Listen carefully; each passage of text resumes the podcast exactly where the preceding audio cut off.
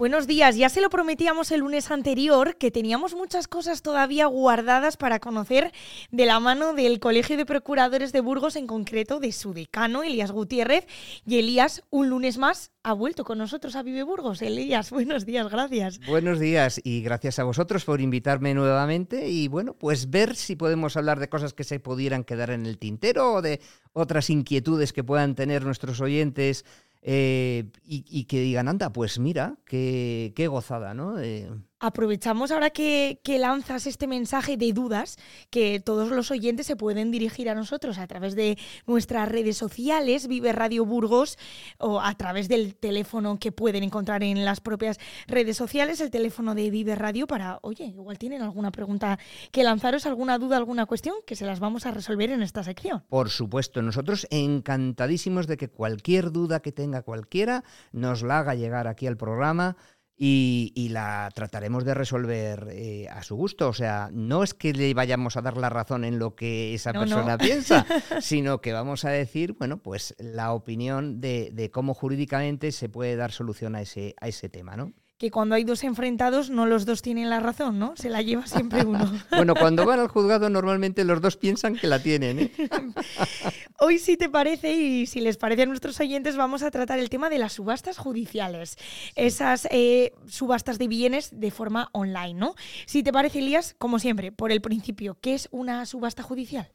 Bueno, pues eh, podemos decir que una subasta judicial es el final de un procedimiento de ejecución. Es decir, cuando hay una de las partes que se resiste a pagar a la otra lo que la sentencia o la resolución judicial ha recogido, lo que el juez ha, determinado, pues eh, se inicia un procedimiento de ejecución que puede terminar eh, con una subasta.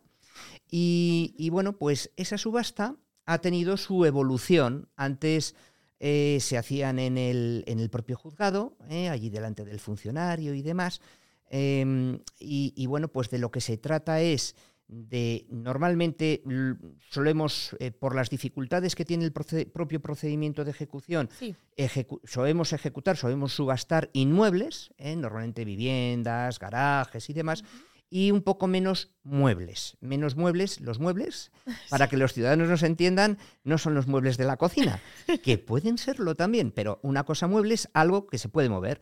Y lo que se puede mover, por ejemplo, pues es también un coche, un camión, una moto, lo que sea. Es decir, pero también unos muebles de cocina, eh, cualquier cosa eh, eh, que, lógicamente, habría que ir primero a hacer la diligencia de embargo embargando esos bienes, es decir, nos presentaríamos en esa vivienda y diríamos, mire usted, eh, le vamos a embargar estos bienes de, la cocina o del salón o estas joyas o todo esto, ¿no?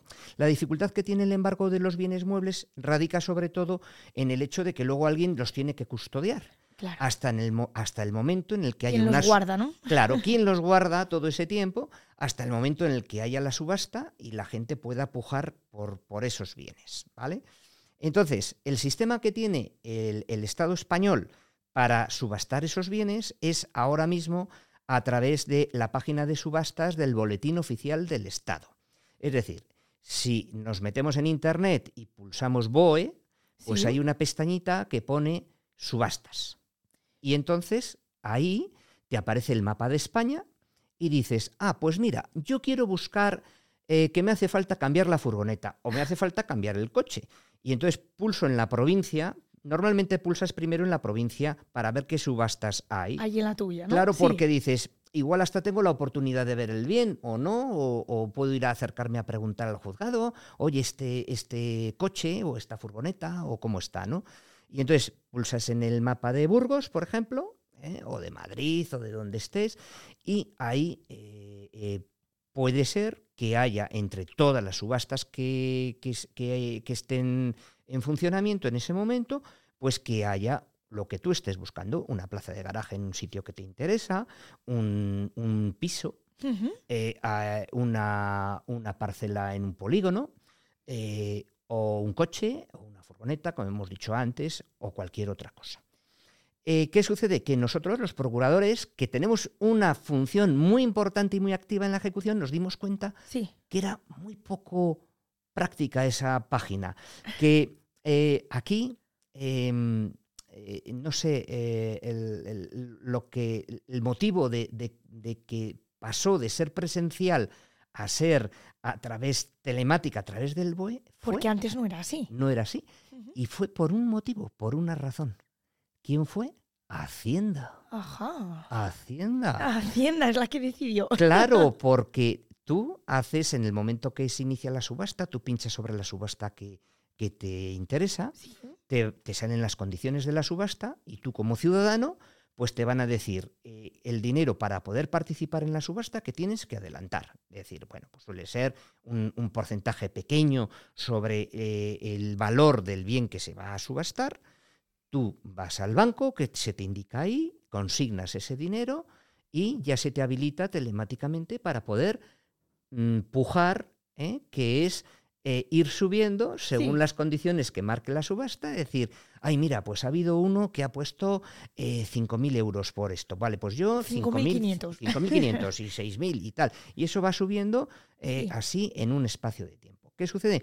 Que los procuradores que tenemos históricamente, como dije en el programa anterior, esa, ese procedimiento de ejecución, que Sí, es sí, lo sí. que es esto, Mayores competencias. pues em, propusimos al Ministerio la creación de subastas procuradores, es decir, un método alternativo a subastas BOE, eh, por el cual tú te metes en Internet y pones subastas procuradores y te aparece la página del Consejo General de Procuradores de España con subastas procuradores, donde tenemos, lo siento mucho por el Ministerio, pero es una página muchísimo mejor.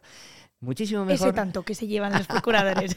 Muchísimo mejor porque podemos ver las fotos del bien que se subasta. Podemos concertar cita Para verlo. para verlo. Eh, hay muchísimos más datos y mucha más facilidad para realizar las pujas. ¿Y mucha gente subasta, Elías? Pues mira, eh, mucha gente, Más de lo que pudiéramos imaginar. mucho más de lo que pudiéramos imaginar. Sí que es cierto que además son datos constatables.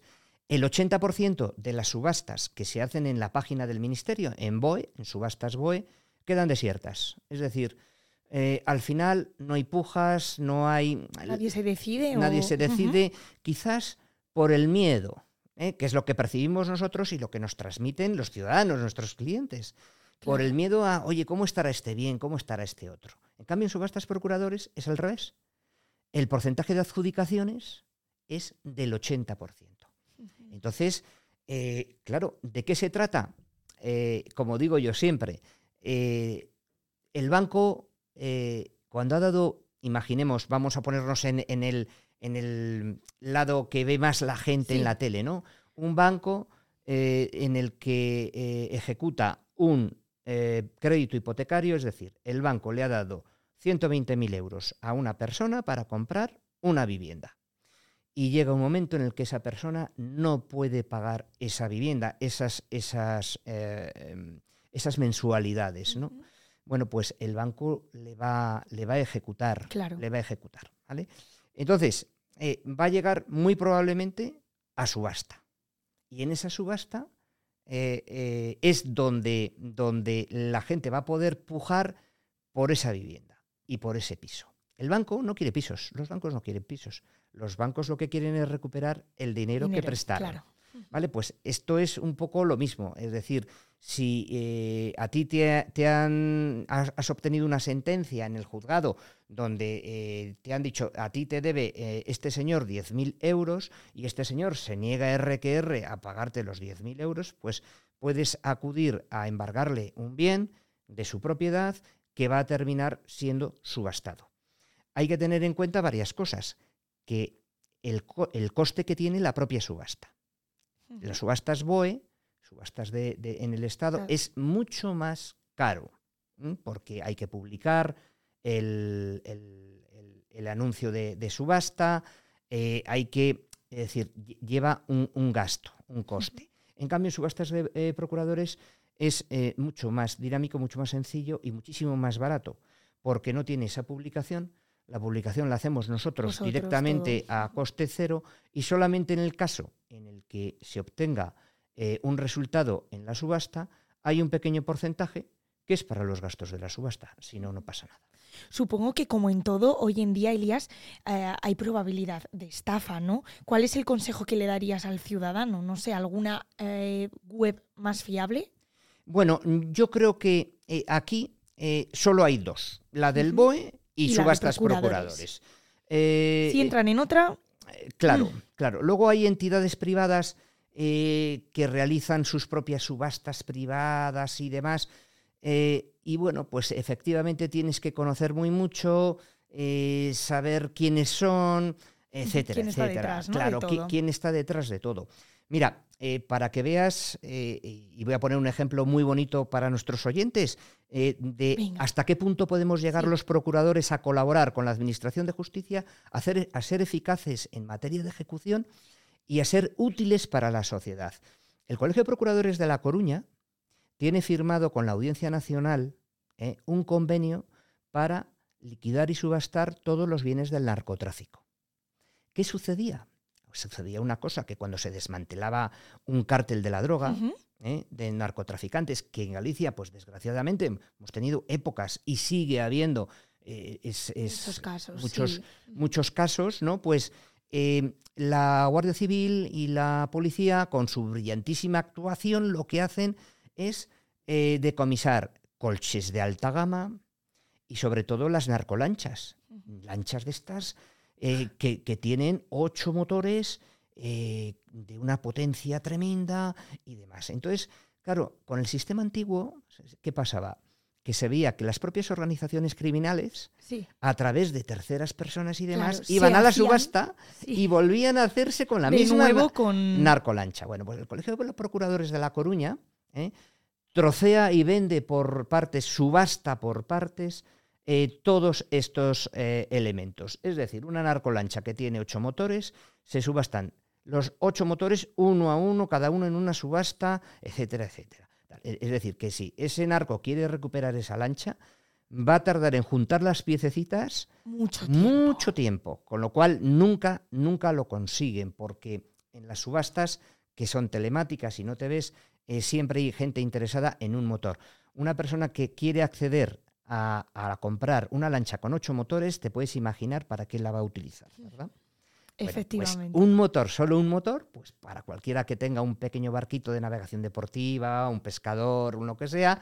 Ya le sirve. Ya le sirve, ya le sirve con ese y, está. Entonces, por ejemplo, es interesante, pues si pueden acceder o quiere la gente eh, coches de alta gama, Porsches, y eh, tal, pues todo esto que proviene del narcotráfico, pues pincha igual en, Coruña y allí en, eh, sí que hay subastas de ese tipo de, vehículos o de, cosas que son más de, lujo, que han sido intervenidas precisamente pues, pues a, los, a los malos de la película. ¿eh?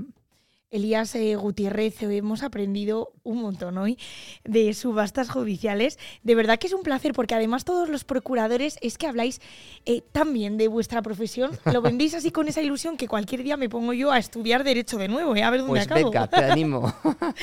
Elías, gracias. Te esperamos en otra sección de la mano del Colegio de Procuradores.